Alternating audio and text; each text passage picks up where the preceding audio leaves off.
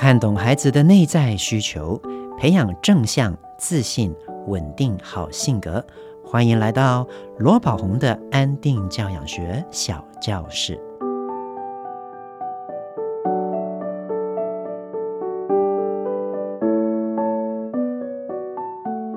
亲爱的朋友，你好，我是罗宝红，欢迎来到罗宝红的安定教养学小教室。常常都听到人说，零到六岁是建构孩子人格的黄金期。以前就听很多大人说过哈，三岁看八十，七岁定终生这样的话，到底这句话对不对呢？原来根据研究显示，零到六岁啊，是建构一个人一辈子人格百分之八十的关键时期。换句话说啊，到了孩子六岁的时候，他的人格啊已经奠定了大概八成了。那我们东方人呢，一出生的就叫做一岁嘛，对不对？所以西方人认为的六足岁，对于我们呢东方人来讲的话，就是七岁。果然是七岁定终生。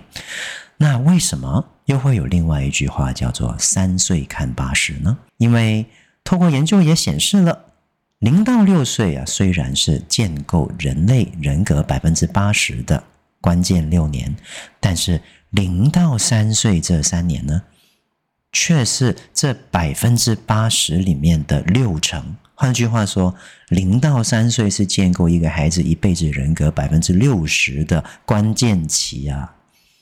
所以，果然是三岁看八十，七岁定终生。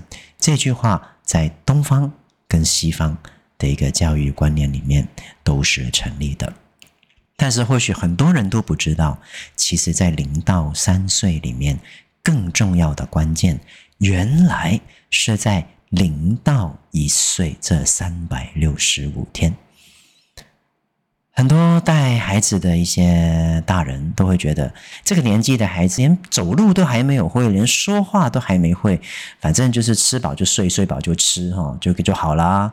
殊不知，原来人格发展在这三百六十五天，在这一年里面，却是极为重要的，因为在这生命起始的第一年里面。我们能够帮助孩子建立对自己的信任，以及对世界的信任。刚出生的孩子，他是一张白纸。到底在这三百六十五天之后，他会怎么看待这个世界呢？他会怎么看待自己呢？如果我们能够在这个关键的一年里面，让他产生对自己的信任。换句话说，就是自信心，以及能够让他产生对世界的信任。那相信我们在未来这个孩子人生的路上，就能够让他更正向、更茁壮的成长了。出生之后的八周五十六天啊，换句话说，大概是两个月。其实，在蒙特梭利教育里面啊。它是称为共生期，它是孩子跟母亲之间的共生期 （symbiotic period）。那在这个时期，之所以称为共生，是因为母亲跟新生儿啊，其实都需要透过彼此身心里的仰赖，才能够健康茁壮、安全的去度过。这两个月的，比如说母亲刚生下孩子之后啊，透过婴儿在他的身边哦，我肚子饿的时候去吃妈妈的奶，在他吸吮乳头的时候，它能够帮助母亲的子宫收缩，这个在生理上面是能够帮助母体的。那另外，妈妈在出生以前已经带着这个。baby 已经将近十个月了，正所谓十月怀胎。当她生下来了之后，肚子的小生命不见了，妈妈难免会感到失落。但是如果我们在这两个月里面能够经常让新生儿就在妈妈的身边，妈妈也更能够确认自己有一个孩子，有一个新生命的诞生，不单只能够帮助妈妈更确认自己作为母亲的角色，减少她肚子里面的孩子突然间不见了的那份失落感，也能够帮助孩子跟妈妈之间建立连结。让妈妈产生对孩子的信任感、安全感以及爱，那这份爱呢，是能够帮助妈妈在产后减少忧郁的。所以，能够帮助一个妈妈减少产后忧郁，首先的关键就是要着重共生期的品质，要让妈妈跟孩子啊能够经常看到彼此。所以，为什么现在这些年呢，很多地方他们在生完小孩之后，都会强调母婴同事的重要性，就是回应了孩子跟母亲他们在这个时间里面的身心理的发展需求的。那另一方面，我们看孩子新生的孩子啊，他们需要进食，透过待在妈妈身边，他就能够随时。能够找到他需要的食物了。那再来，新生的幼儿还不懂得自我调节体温的，需要非常无微不至的照顾。所以，如果能够在妈妈的身边，他的这些生理上的需求，他觉得冷，他觉得热，甚至是他尿尿了，他便便了，他不舒服了，他肚子饿的时候，当他哭了，妈妈。就能够第一时间的去回应他，而且呢，很特别的一点就是啊，在妈妈生下了这个孩子之后，新生儿的体内跟妈妈的体内啊，都会产生一种荷尔蒙，叫做 oxytocin，就是中文来讲，简单叫做催情素。会让彼此啊双双的堕入爱河，让彼此借由这份亲密、这份依附来彼此互相照顾的。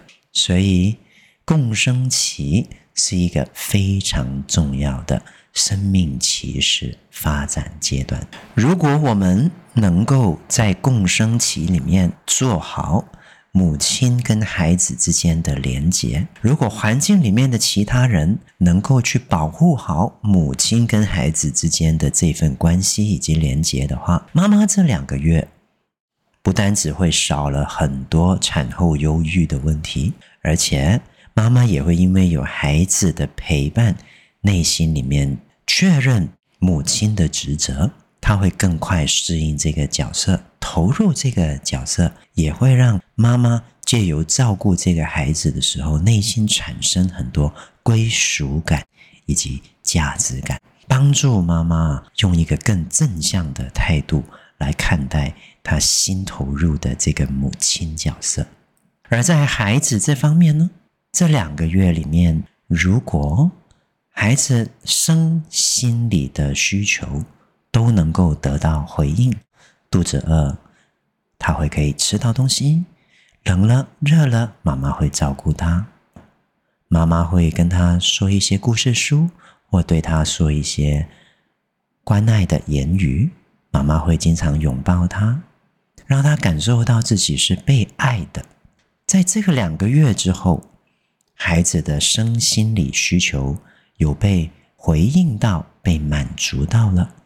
他就会开始产生对这个世界的信任，这个就是帮助孩子来到这个世界上第一次升起相信世界的关键期。我们会看到有一些大人啊，他们对于挑战外界、实现自己的梦想是勇敢的。相反，我们也会看到有些人，他们在追寻自己的梦想的时候是畏缩的。其实，这个也跟一个孩子在共生期里面有没有对这个世界产生基本信任、第一次的信任感有关系的。所以，共生期如果能够做得好，对孩子、对母亲都会增长他们内心的归属感以及自我价值感。那随着孩子慢慢慢慢的长大了之后，孩子到了三到五个月的时候，身体的髓鞘化呢，已经让他的上半身开始能够自主性、有意识的活动了。那我们开始就要在孩子醒着的时候，去回应他的内在发展需求，比如说是动作发展需求了，专注力的发展需求，意志力的发展需求，语言的发展需求，探索环境、适应环境的发展需求等等。所以在孩子醒来的时候，尽量允许孩子呢，是可以躺在一个活动的空间里面去做一些活动的。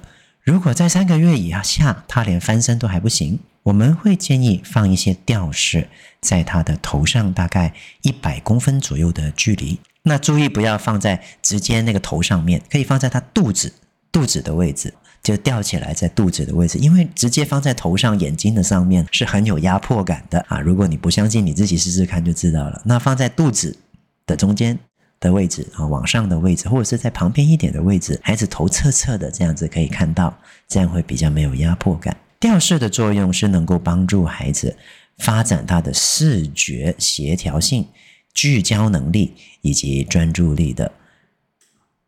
俗话说，不要让孩子输在起跑点，对不对？我们呢、啊，对于一个一个礼拜左右啊的新生儿来讲，就可以挂吊饰在他的头上面、身体上面，让他开始发展专注了，回应他的专注力发展需求。而当专注力开始在发展的时候呢，意志力也会开始在发展。同时，到了孩子大概三到六个月的这个中间，他的手部开始能够自主性活动了，我们就可以给他一些。是可以动手去触碰的一些教具，来帮助他们发展动作。在这个部分，我们也要再提醒一点的就是，我们要帮助孩子建立安全感、对环境的信任感。因为对环境有了安全感跟信任感之后，孩子才会愿意去探索他的环境，去回应他探索环境的需求。所以在这边要注意。孩子对环境的安全感是来自于环境的秩序的。所谓秩序的定义，就是人事物跟孩子之间的应对关系。比如说，以物品来讲，固定的物品放在固定的位置，会让孩子对环境有安全感；日常的作息固定，会让孩子有安全感。做每一件事情都有固定的方式，去同样的地方做，会让孩子有安全感。固定的主要照顾者也会给孩子安全感。有了这些固定的秩序，孩子内心产生安全感之后，他才会对这个环境产生信任感。产生信任感之后，他才会愿意做出进一步的探索。所以这个部分我们要注意，在新生儿的环境以及在零到六岁的环境里面，其实都是一样的。尽量哈、哦，我们让孩子在固定的地方，在用固定的作息，每件事情尽量用固定的方式、固定的物品，这个都能够帮助孩子发展他的安全感跟秩序感的。那到了六到八个月的。时间，孩子呢，随着年龄增长，心智也开始变得越来越成熟，然后就会出现一个很有趣的事情。很多人都发现了，五六个月以前的 baby 呢，谁抱都没问题，但是到了五到八个月的时候，突然间，哇，他会产生所谓的陌生人焦虑了。除了妈妈，除了这个主要照顾者以外，哈，谁都不能够抱他。只要一抱他，就会大哭，哇！甚至是连那个，呃，就是早出晚归的那个爸爸啊，他的亲生爸爸去抱他，他也会哭，都会让父亲跟他身边的这些大人感到很沮丧。然后有些大人就会说，哈，孩子就是要抱习惯哦，才不会哭，然后就硬抱他，就让孩子哭得更大声。哎，各位注意，这是我不建议的。因为我们要了解孩子在这个时间点里面，他心里面发生了一些微妙的变化，才会让他开始害怕一些跟他不是很熟的人。随着孩子慢慢长大的时候，哈，到了六到八个月的左右，他的动作发展也越来越多，他探索环境的经验值也越来越多，他会开始发现，诶。原来我的手去碰一个东西，那个东西会发出声音。原来我用手去用那个东西，那个东西会倒下来。啊，原来呢，我这样子身体这样子动了动了动了，哎，我就会那个爬到一个地方去。原来我去拍这个东西，它就会发出声响。那孩子呢，会发现，原来呀，他自己渐渐出现了能够影响世界的能力。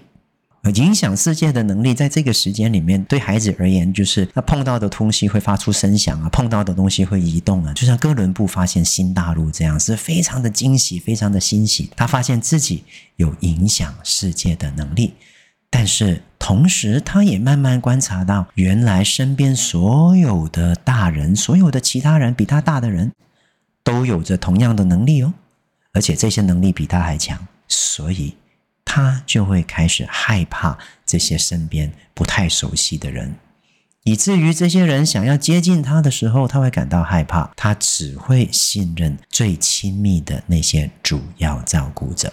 所以啊，当我们了解到这个孩子内心里面有着这样的一个陌生人焦虑，我们就可以接纳他这样的行为，这样的感受。当我们看到这个孩子会害怕的时候，会建议大人先保持跟孩子一段距离，让孩子慢慢的观察你。等到他开始对你产生安全感、信任感，甚至当他主动接近你，又或者是当你慢慢接近他，他是接受的时候，才跟他做出更多的互动。通常能够注意到这一点呢、我们能够帮助孩子在长大之后比较不怕生。所以这个是很重要的一个关键。那同时还有一件事情，就是到了六到十二个月的这个时间点，随着孩子啊，他开始探索环境，在发展动作、发展专注以及发展意志力，并且开始能够坐起来，开始爬行，开始扶着东西站着。扶着东西走路，以及到最后能够自己独立的步行，在在处处，他都不断的在身体力行的，透过自己身体，透过自己意志力来去做到一些他想做的事情。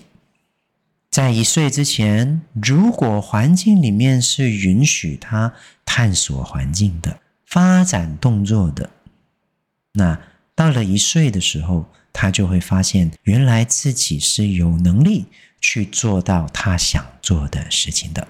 他就会开始对自己产生信任啊。所以，我们刚刚讲了两个儿童心理发展的重点，一个就是零到两个月，透过共生期，孩子会发展出信任世界的观念。